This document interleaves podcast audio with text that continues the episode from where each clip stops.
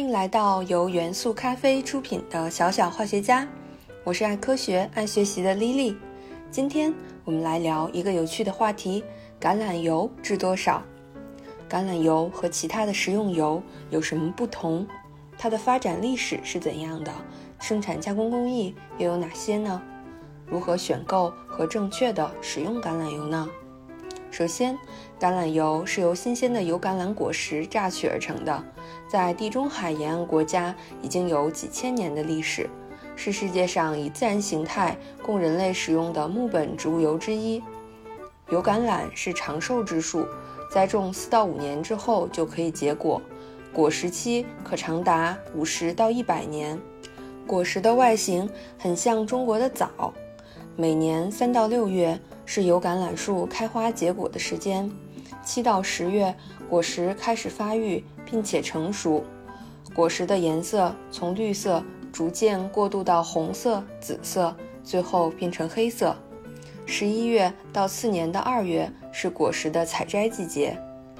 通过新鲜的油橄榄榨取而成的橄榄油，富含不饱和脂肪酸、矿物质、维生素和多酚类的化合物，其中。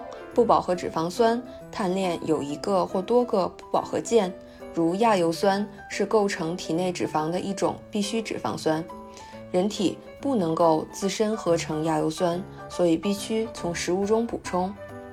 橄榄油中含有的不饱和脂肪酸可以有效地降低人体内的胆固醇，被认为是迄今为止发现的油脂中最适合人类营养的油脂。橄榄油不但营养价值高。还含有天然的抗氧化成分，还可以防止多种慢性疾病的发生。人类食用橄榄油的历史非常的久远，早在公元前三千五百年，古希腊人就开始人工的种植橄榄树，种植的范围从内陆逐渐传播到地中海北岸与西岸的意大利、法国、西班牙等地。公元前一千五百年左右。橄榄油成为了希腊克里克岛主要的经济作物，与爱琴海克诺索斯文明的重要组成部分。公元前七世纪，古希腊奥运会在希腊地区盛行，象征和平与胜利的橄榄枝成为了获胜者的唯一奖品。这也是橄榄和奥运会的奇妙联系呢。人们是要多么的喜欢橄榄这种植物，才会用它。给奥运健儿们授予最高的荣耀。之后，随着邻邦腓尼基人的航海事业迅速发展，希腊的橄榄树种植也被带到了地中海南岸的埃及、利比亚、突尼斯等国家。一五零三年，西班牙殖民者将希腊的橄榄树种植带到了美洲大陆。一七八五年，美国独立战争结束。休养生息期间，传教士在现今的加利福尼亚地区种下了大片的橄榄树林。一九六四年，周恩来总理在云南昆明市种下了中国第一棵油橄榄树，从此中国的橄榄种植业逐渐发展起来了。通常，橄榄油有压榨和浸出两种制作方法。压榨法是用物理压力将油脂从原料中挤出，过程中不会添加化学添加剂；而浸出法是用化学溶剂将油脂从原料中溶解析出，通常会使用六号氢汽油，之后通过高温来提取蒸馏。而橄榄油榨取的方式又分为初榨、精炼和混合三种类型，其中初榨橄榄油。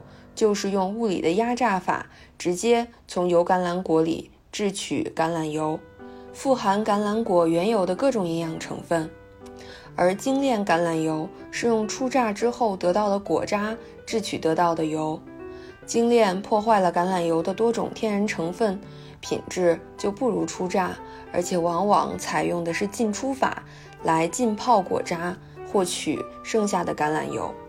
而混合橄榄油，顾名思义，就是初榨油与精炼油的混合油，其营养价值和品质也是介于两者之间。所以我们在选购时要仔细辨别橄榄油的类型，尽可能的选择初榨油，因为这才是品质最好、营养成分更高的橄榄油。那么，在日常生活中，如何正确的使用橄榄油呢？橄榄油可以说可以胜任各种各样的烹饪方式，并且因为橄榄油含有不饱和脂肪酸和多种维生素，所以它也是一种常用的保健油。我们每天早上起床或者晚上临睡前，甚至可以直接食用一小汤匙的橄榄油，这可以降低血糖、血脂，治疗肠胃疾病，减少动脉血栓的形成，特别是对于中老年人和心脑血管疾病的患者尤为有益。最后告诉大家一个小妙招：煮饭时如果倒入一勺橄榄油，可以使米饭更香，而且粒粒饱满。好了，今天的小小化学家就到这里。我是爱健康、爱科学的 Lily，让我们一起探索未知，拥抱科学吧。小小化学家由元素咖啡出品，期待你的喜欢。喜欢请点击关注哦，我们下期见。